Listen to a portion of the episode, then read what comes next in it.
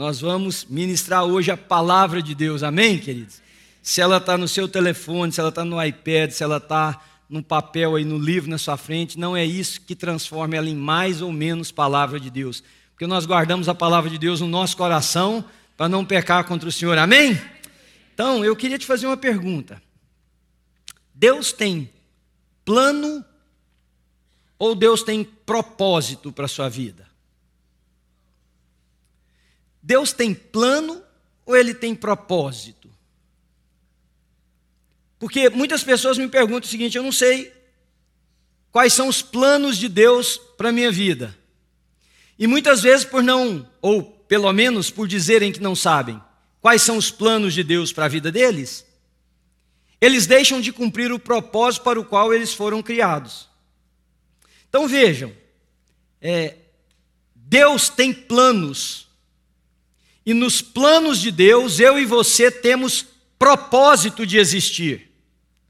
No plano redentivo de Deus, no plano de ser conhecido como único e suficiente Salvador, existe um propósito para a minha e para a sua vida, para que as pessoas venham a conhecer Jesus através de nós. No plano de Deus de estabelecer uma família, de muitos filhos e muitas filhas, semelhantes a Jesus para a honra e para a glória de Deus Pai, Deus tem o propósito de que eu e você sejamos instrumentos para que isso aconteça. Então, nos planos de Deus, de cuidar dos nossos filhos, eu e você temos o propósito da paternidade. No plano de Deus de cuidarmos uns dos outros, Deus tem o propósito para mim e para você de termos o marido e a esposa que temos. Então, você precisa pensar a partir daquilo que Deus, através do Espírito Santo, nos chamou para ser. E ao sermos, fazemos aquilo que cumpre esse propósito e está debaixo dos planos de Deus. Então, planos são caminhos o propósito é a razão pela qual estamos no caminho. Vocês estão me entendendo?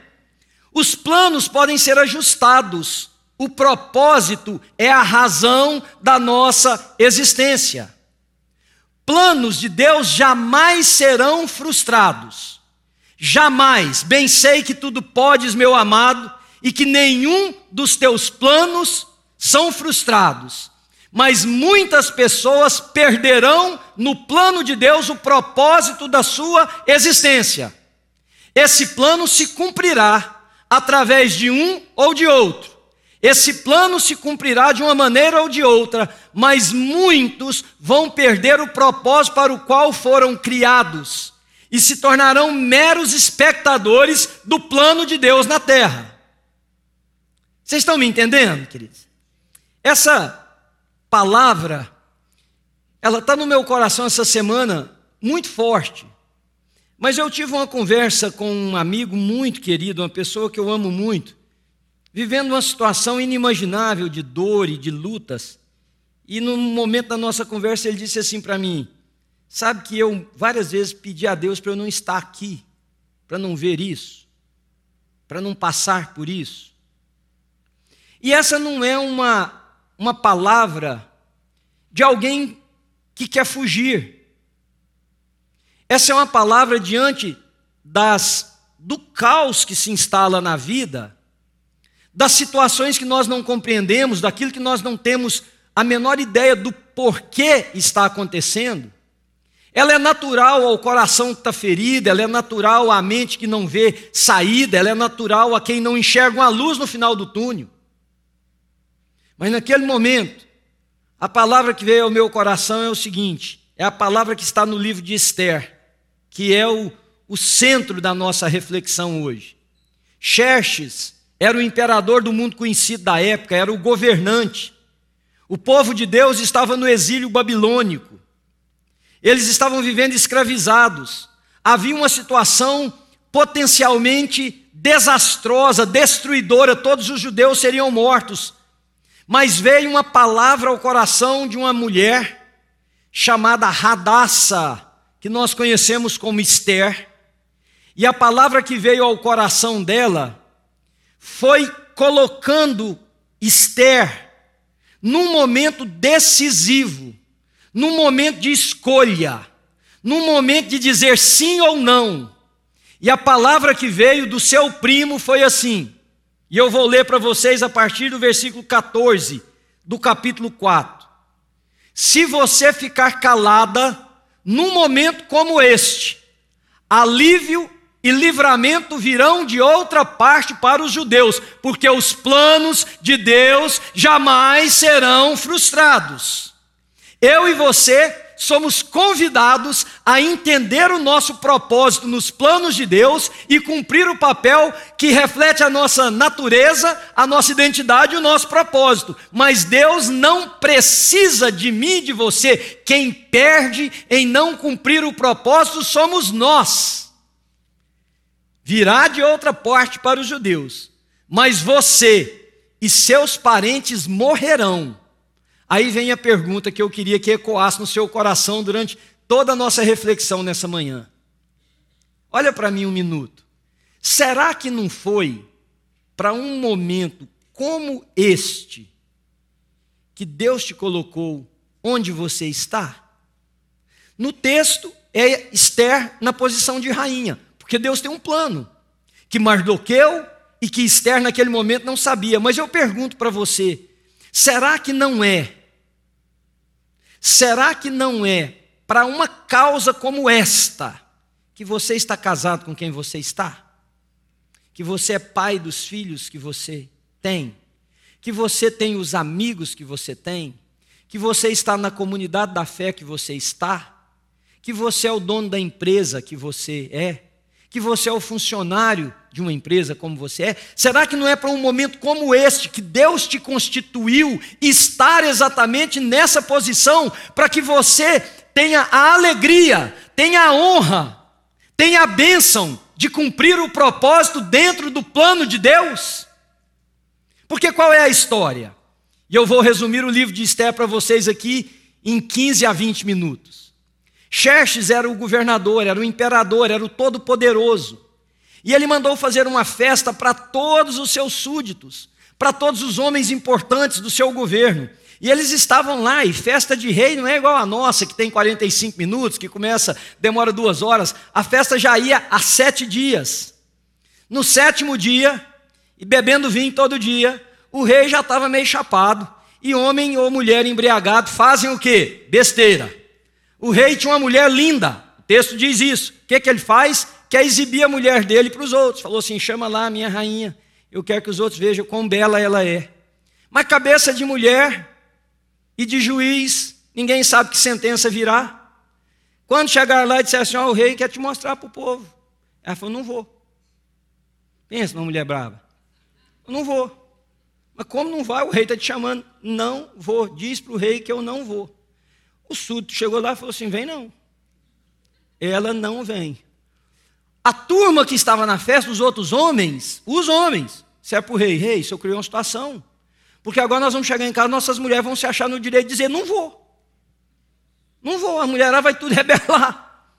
Então você tem que fazer alguma coisa. Ela tem que ser punida por isso. O que, é que o rei podia fazer para punir a rainha? Uma coisa: destituiu ela de ser rainha. Mandou chamar Vasti, tomou dela a coroa e ela não era mais rainha. Mas o rei não pode ficar sem uma rainha. Então o que, que o rei fez? O rei promulgou um decreto convidando todas as moças do seu reino, as bonitas, né? as feias ficavam para trás, tudo. Todas as moças do seu reino, para virem se apresentar, para ele escolher a nova rainha. Porque naquela época não era baseado assim, ah, você. Porque tem gente que é esforçado, mas é fraco de aparência, não é? Não é por amizade, gostei de você, vamos ficar juntos. Não, o rei olhava de longe, não, aquela lá é muito muito escura, muito clara, muito no meio, muito isso. É, acho que tem uma curvinha ali que eu não gostei. Olha lá, tem uma espinha no, no pé da orelha que tira. É assim, tinha que ser perfeita, tão perfeita que as mulheres se preparavam vários dias para ser apresentadas para o rei. A cada uma delas era designada sete moças para cuidar dela. Começava com banho, não é brincadeira, começava com banho de leite, de cabras criadas nas montanhas. Imagina, vai virar bombom esse negócio. É banho banho, e é, é pensa num spa sete, cuidando de você não sei quantos dias. Fazia uma nova dieta. Alguém disse assim: é, deixa aí qualquer um fica bonito. Fica não. Tem uns que não fica. Fica não, gente. Não fica. Pode melhorar. Tal. Esther foi a mais bonita e foi escolhida como nova rainha. Então Esther foi coroada rainha. Presta atenção, irmãos, Deus tem planos. Planos que têm a ver com ele, com a sua vontade sobre a face da terra. Para nós, Deus tem propósitos para que nesses planos nós cumpramos, possamos cumprir aquilo para o qual nós fomos criados.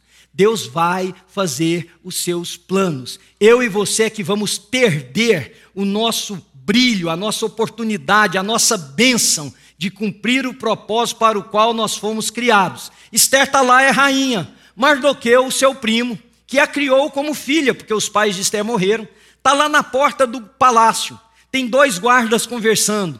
Nesses guardas conversarem, Mardoqueu escuta que eles estão fazendo uma trama contra o rei. Presta atenção, porque você vai entender como é que Deus age naquilo que nós não estamos vendo, para cumprir o plano dele, para que o propósito para o qual nós fomos chamados possa ter bom êxito.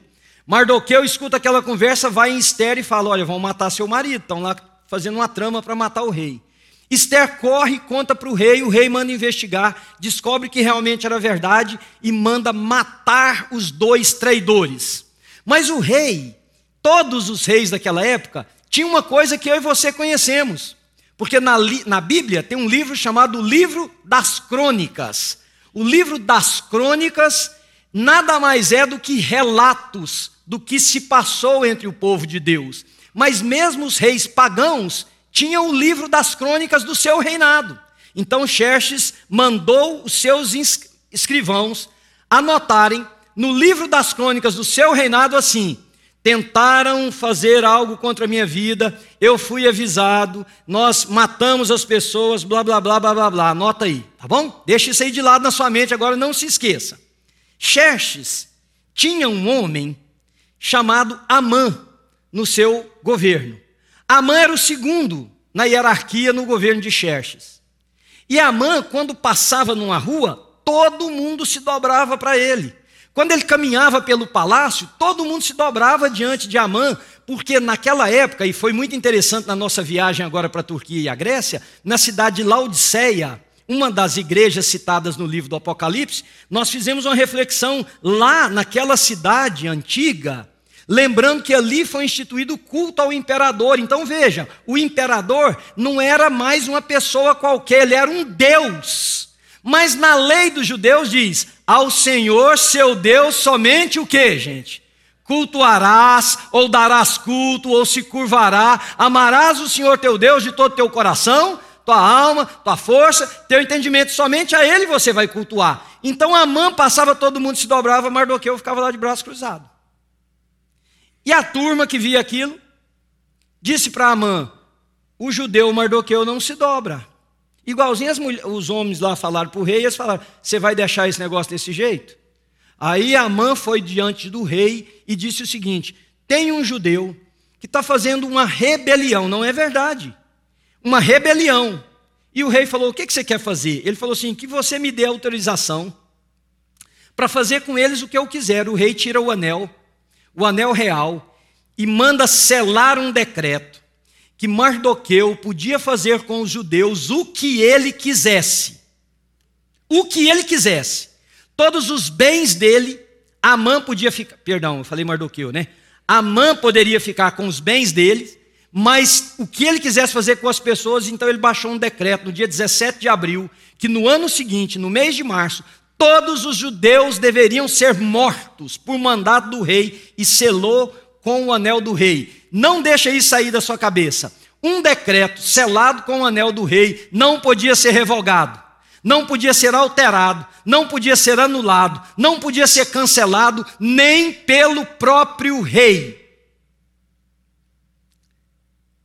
Mardoqueu fica sabendo disso, vai à sua prima Esther e diz: Olha, vai matar todo mundo. Por quê? Lá no capítulo 2, perdão, no capítulo 1, quando Esther foi ser apresentada para ser uma das candidatas a ser rainha, Mardoqueu disse para ela: a única coisa que você vai fazer não revela a sua identidade e nem a identidade do seu povo. Ou seja, ela não podia dizer que era judia.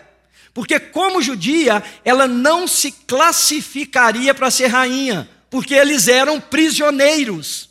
Ela não podia ser rainha. E ela ficou calada, cumpriu o que seu primo fez. Hoje ela era rainha. Ninguém, nem o seu marido, o rei, sabia que ela era judia.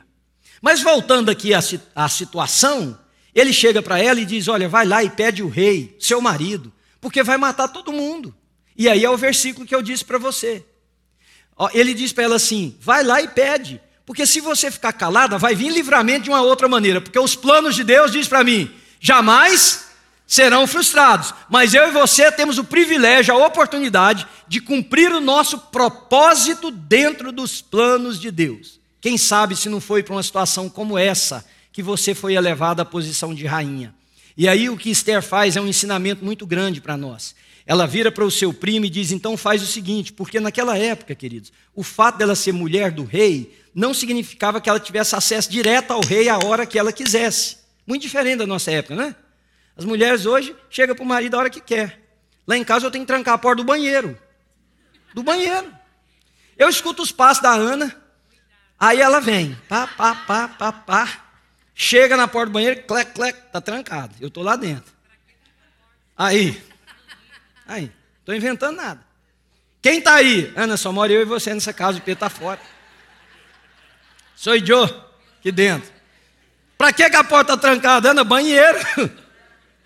Rens, porta fechada.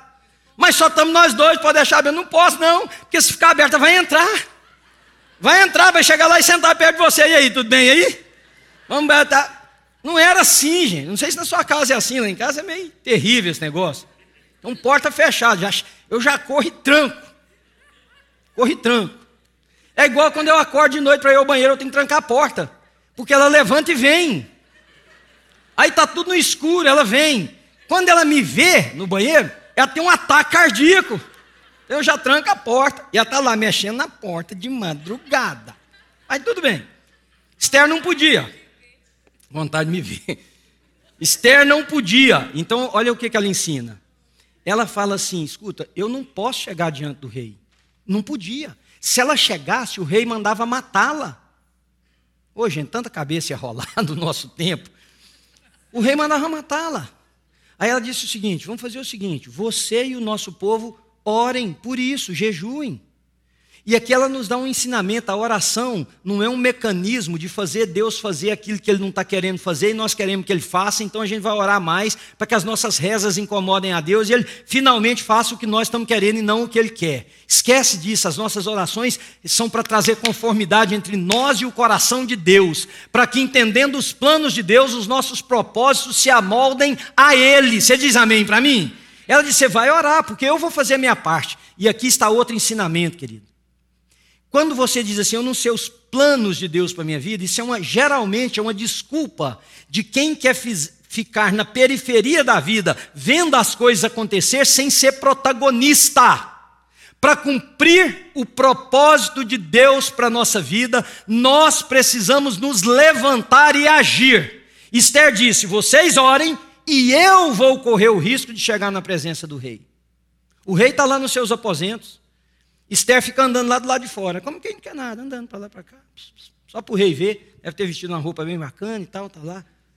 Aí o rei olhou Esther andando lá. Ele foi estender o cetro em direção a ela. Significava que ela tinha sido, ela tinha recebido favor do rei, ela podia comparecer. Ela chega, o rei fala assim: o que, que é? Ela falou: eu queria te pedir uma coisa. O que, que é? Pede. Ela disse: não, mas antes de eu te pedir, eu queria convidar você e a mãe para ir num jantar lá em casa num jantar lá em casa. Vou aproveitar para dar mais uma cutucada. Sete horas da noite, você chega às sete, tá? No jantar. Você vai mais uma mão? Vou. O rei foi mais uma mão para a festa. Chegou lá, Esther, vinho no rei. E o bicho gostava, já tinha passado sete dias bebendo, estava lá de novo. O texto diz isso, o vinho já estava na cabeça dele. Aí ele falou, Esther, o que é que você ia me pedir mesmo? Ela foi e falou assim, não, eu vou pedir, mas eu vou pedir amanhã. Você volta para um outro jantar com a mãe, eu e você somente? Claro. Amã se sentiu muito, muito, muito lisonjeado. Ele foi convidado dois banquetes só com o rei e com a rainha. Ele disse: Eu vou. O rei foi para casa, deitou-se, não teve sono. Pensou nas 900 e tantas concubinas que ele tinha, falou: chama 238, a 750. Não, vou não, estou tô, tô, tô, sem sono. Aí o que, que eu vou fazer? Chamou um funcionário dele e falou assim: leia para mim. O funcionário perguntou: Vocês estão me acompanhando? O funcionário perguntou: Lê o quê? Ele foi e disse assim: Leia o livro das crônicas do meu reinado. Ora, gente, os livros das crônicas geralmente eram muito grossos, porque os pergaminhos ou os papiros, né? Porque é, é, é uma outra coisa interessante. Exatamente na cidade de Pérgamo, onde eu levei o pessoal, foi onde os papiros deixaram de ser usados e começaram a ser usados os pergaminhos. Por isso, a cidade de Pérgamo. Porque o pergaminho, perdão, o papiro vinha do Egito. E as três maiores bibliotecas do mundo eram, em primeiro lugar, de Alexandria, que é no Egito, segundo lugar, que é de Pérgamo, que hoje é na Turquia, terceiro lugar de Éfeso, também na Turquia. Só que o rei de Pérgamo quis ter a maior biblioteca do mundo. O rei do Egito chamado Ptolomeu, sabendo disso, fez um embargo, falou: não manda mais papiro para eles, porque senão eles vão passar na nossa frente. Ele contratou o maior bibliotecário do mundo. Ora, agora nós não temos mais papiro, o tiro saiu pela culatra, porque lá se desenvolveu o pergaminho, que era feito em couro, que era mais resistente, mais duradouro, enfim. E assim nasceu o pergaminho que hoje eles estão lendo. Então, quando escrevia, a tinta mais o material inchava, um livro de poucas páginas ficava muito grosso. Então aquele livro devia ser um calhamaço. O cara pega o livro, presta atenção, irmãos. Plano de Deus. Nós só temos que entender o nosso propósito, o resto ele cuida. A mão daquele cara podia ter aberto qualquer página do livro. Que página que ele abre? A página que eu citei para vocês do capítulo de número 2 do livro de Esther. O cara abre e fala assim: Seu rei, diz que teve um dia que alguém tentou matar você. Está escrito aqui que intentaram uma, uma trama para matar o rei, mas que o rei foi avisado, e tendo sido avisado, ele pôde frustrar esse propósito e matar ah, os dois criminosos. Aí o rei disse: Mesmo? Quem foi que fez isso? Ah, tem um nome aqui do cara que fez. Aí o rei disse assim: O que foi feito de bom para esse cara? O cara leu lá e falou assim: Nada. Não se fez nada para ele. Aí o rei falou: Nada? Não. O dia amanheceu, a mãe está andando no mesmo lugar onde estava Esther. O rei disse para o seu assistente, Amã, vem cá. Amã veio. O rei disse assim: Amã, o que, que se faz para uma pessoa a quem o rei quer honrar? Amã, achando que era ele, ele era o segundo reinado, ele disse o seguinte: faz o seguinte, só pega o cavalo real, monta essa pessoa no cavalo real, põe nele o manto real e manda alguém do governo, do palácio, pegar na rédea levar na praça da cidade e gritar em plenos pulmões: Assim se faz a uma pessoa a quem o rei quer honrar. E desfila com a pessoa. Aí o rei diz: Gostei. Manda chamar Mardoqueu. Aí chamaram Mardoqueu, falou: Amã, pega o cavalo, monta Mardoqueu no cavalo, põe o meu manto em Mardoqueu e passeia com ele na cidade gritando: Assim se faz a uma pessoa a quem o rei quer honrar. Meus irmãos, Deus tem planos, eu e você só precisamos entender o nosso propósito nesse plano. Deus tem planos para sua família, Deus tem planos para nossa igreja, Deus tem plano para minha casa, para o meu casamento, para o seu, para a sua vida, mas nesses planos Deus tem propósito para mim e para você que eu e você precisamos step up no nosso papel, no nosso lugar, porque quem sabe foi para uma situação como essa que Deus te colocou onde você está. Amã volta para casa furioso, e quem homem que tem uma mulher malévola é uma desgraça. Porque a mulher pode dar um conselho bom, ela pode dar um conselho que destrói tudo, concordam comigo? E o homem chegou em casa e falou assim: Você acredita? Tive que pegar o Mardoqueu, passear lá na praça, blá blá blá. Aí a mulher falou assim: Eu já falei para você que esse cara vai passar na sua frente. Mas eu já estou com um decreto aqui para matar todo mundo. Ela falou: Antecipa, senhor. Antecipa. Como assim? Olha o tanque é má. Constrói uma forca de 20 metros de altura, bota na mesma praça que você passeou com ele a cavalo, e enforca esse homem lá na praça para todo mundo ver. Ele gostou da ideia, virou para os seus súditos, falou: constrói uma forca de 20 metros de altura na praça principal e bota lá, porque eu vou enforcar Mardoqueu. Mas o que, que tinha naquela noite, gente?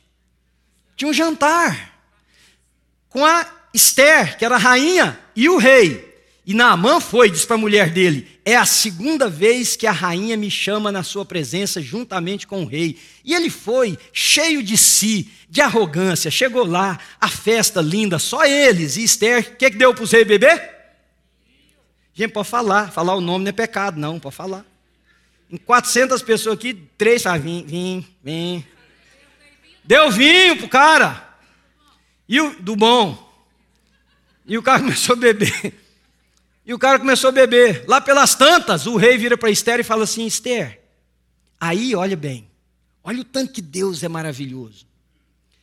Nessas alturas do campeonato, o rei já estava apaixonado por Esther.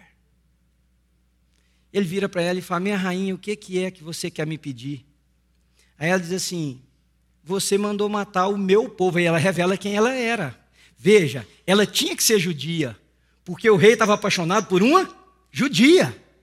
Então ele, ela tinha que defender o povo a partir da nacionalidade dela. Irmãos, no plano de Deus, quando nós nos colocamos no propósito de cumprir os planos de Deus, aquilo que nós não vemos, aquilo que nós não sabemos, aquilo que está acontecendo de outra maneira, vai cair no lugar certinho. Se ela diz lá atrás que era judia, ela não seria rainha. Se ela não fosse rainha, esse negócio ia dar um problema seríssimo. Você mandou matar o meu povo. Mas como assim? Você deu um decreto falando que no março do ano que vem pode matar qualquer judeu e eles não têm sequer direito à resistência. O rei ficou furioso, porque agora ele está apaixonado por ela.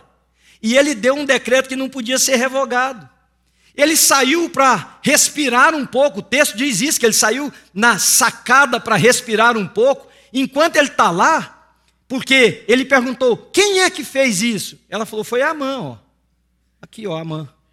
Esse cara é o Amã. Falou para ele, apontou lá para ele. O Amã, o rei saiu para ir respirar. Enquanto ele está lá respirando, Amã já sabia o que ia acontecer com ele. Ele vai implorar para a rainha. Agora escuta, meus irmãos, a rainha está sentada num sofá, num divã. Coisa de rainha. Está sentada. Amã vem chegar muito perto para poder implorar. Ele tropeça, ou tropeção santo, e ao tropeçar, ele cai em cima da rainha. O rei entra no momento da queda. Sabe aquelas coisas que não tem jeito de você explicar? Você faz, esquece, esquece. Não tem como explicar. Não sei se você já entrou numa situação dessa. Pode falar o que você. Não tem como explicar. O rei olhou e falou assim: Ah, então além de ter feito eu mandar matar o povo da minha mulher, inclusive a rainha ia morrer também, detalhe. Além de ter feito isso, você está tentando agora agredir, afrontar, né? É, atacar a minha mulher. Aí tinha, já, os guardas já tinham visto que vira comoção, tinha um guarda lá e falou: Seu rei, eu tenho uma ideia. O que, que foi? Tem uma forca novinha construída ali, zero bala. Vai matar mesmo, tem uma forca ali.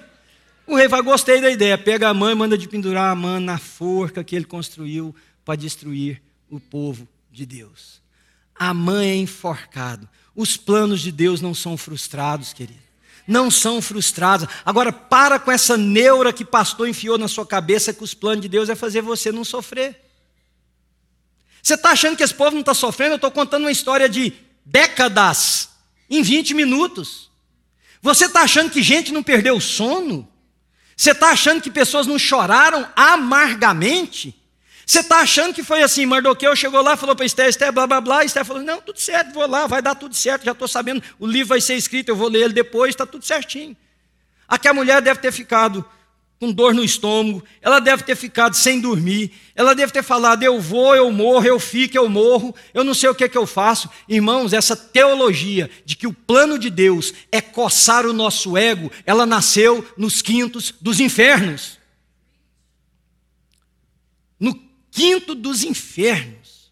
O plano de Deus é cumprir um propósito dele sobre a terra, no qual a nossa vida tem um papel importantíssimo, mas não quer dizer que eu não vou chorar, que eu não vou ter dores, que eu não vou perder amigos, que eu não vou ter situações difíceis e que em muitos momentos eu não vou saber qual é o próximo passo a dar. Mas uma coisa é certeza: os planos de Deus jamais serão frustrados, e o Senhor vai nos levar passo a passo passo a passo, passo a passo, a cumprir o plano dele. Se eu e você nos dispusermos a cumprir o propósito para o qual nós fomos criados. Então o rei manda enforcar a mão.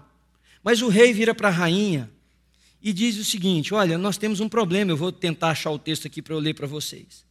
Ele diz assim: Agora enviem aos judeus um decreto, porque a rainha, ele falou assim: agora o que, que eu faço? Aí ele teve uma ideia, ele falou assim: Eu vou dar o meu anel para Mardoqueu.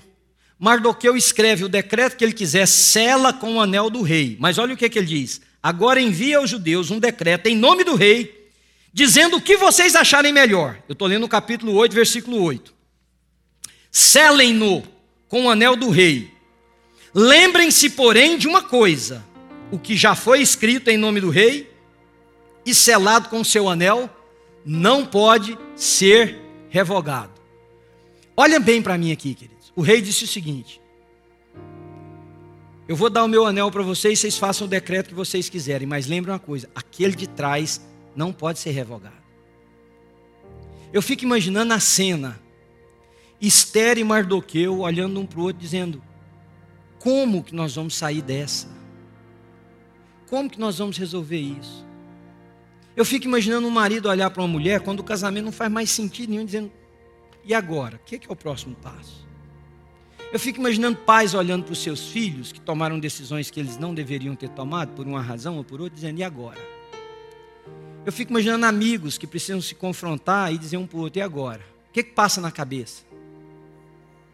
Mas se nós estamos determinados, veja, queridos, uma coisa só você precisa aprender nessa manhã. Seja determinado em cumprir o propósito para o qual Deus te criou e deixa as outras coisas nas mãos de Deus. Deixa as outras coisas nas mãos de Deus. Mas você não sabe para onde meu filho foi, minha filha foi, meu marido foi, meus amigos, minha empresa, você não sabe para onde está indo. Fique firme no seu papel e propósito. Porque Deus deu uma ideia para Mardoqueu. Mardoqueu escreveu o seguinte decreto. O texto vai estar na tela, eu vou falar ele, vocês acompanham ali. Mardoqueu disse, é o versículo próximo que tem aí nas minhas anotações. Aliás, é o versículo de número 10 e 12. Mardoqueu escreveu um decreto, dizendo o seguinte, gente, esse decreto deve ser lido em todas as aldeias, entre todos os povos, que no dia tal, todo judeu tem o direito de se defender.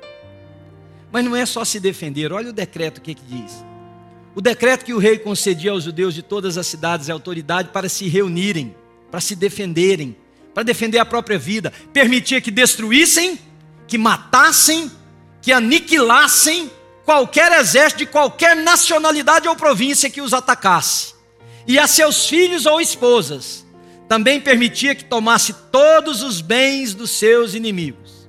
A data marcada para que isso acontecesse em todas as províncias do rei Xerxes era 7 de março do ano seguinte. Quem queria atacar agora os judeus era a maioria. Agora eles tinham direito de defesa.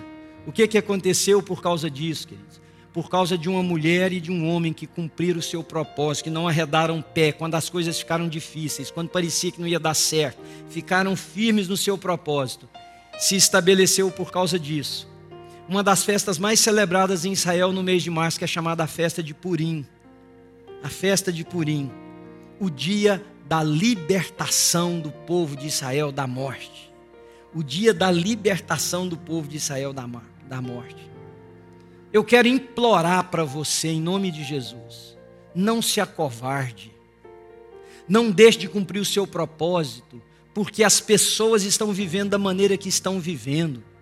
Não deixe de cumprir o seu propósito, porque é contra o status quo não ceda, não fuja, não abra mão, não se acomode, não se atemorize, não desista, Não seja seduzido por outros caminhos. Não seja seduzido por outras opções. Diga, eu vou cumprir o meu propósito. Custe o que custar. Eu vou cumprir o meu propósito. Porque há, como Dallas Willard diz no seu livro, uma conspiração divina para fazer com que os propósitos de Deus, ou os planos de Deus, perdão, jamais será frustrado. Não saia daí. Se você ficar calado, vai vir de outro lugar. Se você se negar a fazer, vai vir de outro lugar. Se você se esconder, vai vir de outro lugar. Porque o plano é de Deus. E o plano dele tem propósito para cada um de nós. Se você nega o seu, outro vai estar no seu lugar. Mas quem sabe, foi para um momento como esse que Deus te colocou onde é que você está. Se você está casado, é para um momento como esse que Deus deu esse homem como marido para você, mulher. Se você está casado, homem, é para um momento como esse Deus deu essa esposa para você para você cumprir o seu propósito de trazer Cristo para essa casa. É para esse propósito que Deus te deu os filhos que você tem, porque eles iriam precisar de um pai com propósito no momento em que eles fizerem as piores coisas do mundo. Ao invés de você bater no peito e dizer assim: por que, que meus filhos estão assim? Deus está dizendo: foi para essa razão que eu te dei por pai para eles, porque eles precisam de um homem como você, eles precisam de uma mulher como você. Sua comunidade de irmãos precisa de um homem como você, uma mulher como você. É para isso, é para um momento como esse. Que você é marido, que você é esposa, que você é filho, que você tem o trabalho que você tem. Porque essa neura de ficar querendo saber quais são os planos de Deus para minha vida. Isso são perguntas de pessoas dominadas por egoísmo, por egocentrismo por gente que quer ver sua vida passar lisinha, por gente que acha que o plano de Deus é tirar do meu caminho do seu todo buraquinho que tiver nele, pavimentar a estrada da nossa vida, não nos fazer perder nenhuma noite de sono, não colocar pessoas diante de nós que a gente tenha difícil decisão do que fazer. Você acha que o plano de Deus é que você nunca vai ser seduzido por uma outra mulher, por um outro homem, por um dinheiro? Você acha que o plano de Deus é blindar você? Não, o plano de Deus é que você tenha, e entendendo o seu propósito, quando você for seduzido, quando você for exposto, você vai cumprir o seu propósito, porque é para um momento como esse que Deus precisa de um homem e de uma mulher como você. É para um momento como esse. Não é para que tudo dê errado, dê certo, porque quando tudo dá errado, Aqueles que precisavam cumprir o propósito correm, porque vão procurar um outro lugar onde nada dá errado.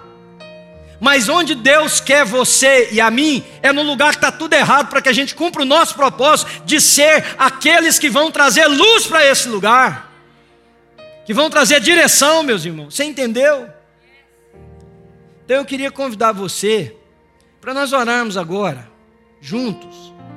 E eu vou te pedir que você fique de pé, se você puder. Eu não vou pedir para você vir à frente, não é nada disso. Mas eu queria pedir você que ficasse de pé. E que você fechasse os seus olhos. E diante de Deus, do Espírito de Deus que está nesse lugar, você fizesse uma pergunta para você: Senhor, eu estou cumprindo o propósito para qual o Senhor me salvou, o Senhor me libertou através do meu trabalho, eu cumpro o propósito para o qual eu fui criado, Senhor. Através do meu casamento, eu cumpro o propósito. Na minha comunidade de irmãos, eu cumpro o propósito.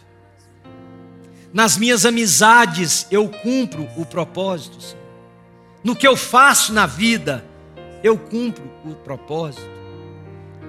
Senhor, perdoa-nos. Se agora o teu Espírito traz ao nosso coração e à nossa mente de que em algum momento nós estamos fugindo, nós estamos escolhendo o caminho mais fácil, a estrada mais curta, se nós estamos cedendo às atrações, aos desejos Se qualquer coisa, Senhor, medo, timidez, qualquer coisa, está roubando de nós, de cumprir o nosso propósito, perdoa-nos, Senhor, em nome de Jesus. Põe a mão no seu coração, querido. E se é algo que o Espírito de Deus trouxer na sua vida, peça perdão a Deus. Senhor, me perdoe. Me perdoe, Senhor. Eu quero, eu quero cumprir o meu propósito. Como homem, como mulher, rapaz, moça fazendo o que eu estiver fazendo na vida, sendo, sendo, Senhor, um trabalhador, um empresário, trabalhando nisso ou naquilo, casado com este ou aquele, esta ou aquela, pai destes ou de outros filhos, Senhor, eu quero cumprir o meu propósito e me perdoe. Senhor, eu levanto as minhas mãos sobre a nossa comunidade. Obrigado pelo teu espírito aqui, obrigado pela mesa posta. Obrigado pela celebração em torno dela, obrigado pelo alimento oferecido. Obrigado, Senhor, pela por quem está aqui. Porque nessa mesa estão filhos e filhas. Mas aquele que é o objetivo e o objeto de toda a nossa adoração também está aqui. Louvado seja o nome do Senhor. Eu oro que a nossa comunidade seja uma comunidade de quem, Senhor? Nunca do que, mas de quem? E que a nossa comunidade seja uma comunidade de homens e mulheres que entendem o seu propósito de vida e que, entendendo o seu propósito, não cedam jamais, Senhor, porque aí a história lá na frente vai ser de um povo celebrando. Hoje os judeus vão para a rua no mês de março, Senhor. Por volta do dia 20, eles vão para a rua dançam, cantam, as famílias se juntam, comem, brincam, festejam, porque um dia alguém cumpriu o propósito lá atrás. E um dia lá na frente, Senhor, isso vai se repetir, porque nós aqui hoje cumprimos o nosso propósito. Um filho vai voltar para casa, uma filha vai entender seu chamado, um casamento vai se sustentar, amigos vão manter juntos até o fim empresas vão ser para a honra e para a glória do Senhor. Nós vamos cumprir o nosso propósito com as finanças, com a sexualidade, com a nossa ética, com a nossa moral, Senhor. Porque lá na frente alguém vai celebrar, porque aqui hoje alguém decidiu cumprir o propósito dele ou dela. Eu abençoo a nossa comunidade, Senhor, com a bênção que é do Senhor. Irmão querido, que o Senhor te abençoe e te guarde. Que o Senhor levante o seu rosto sobre nós, tenha misericórdia de nós. Que o Senhor sobre nós levante a sua face e nos dê shalom, a paz que nos faz descansar, que nós estamos cumprindo o propósito para o qual nós fomos criados. Em nome de Jesus. Você diz amém?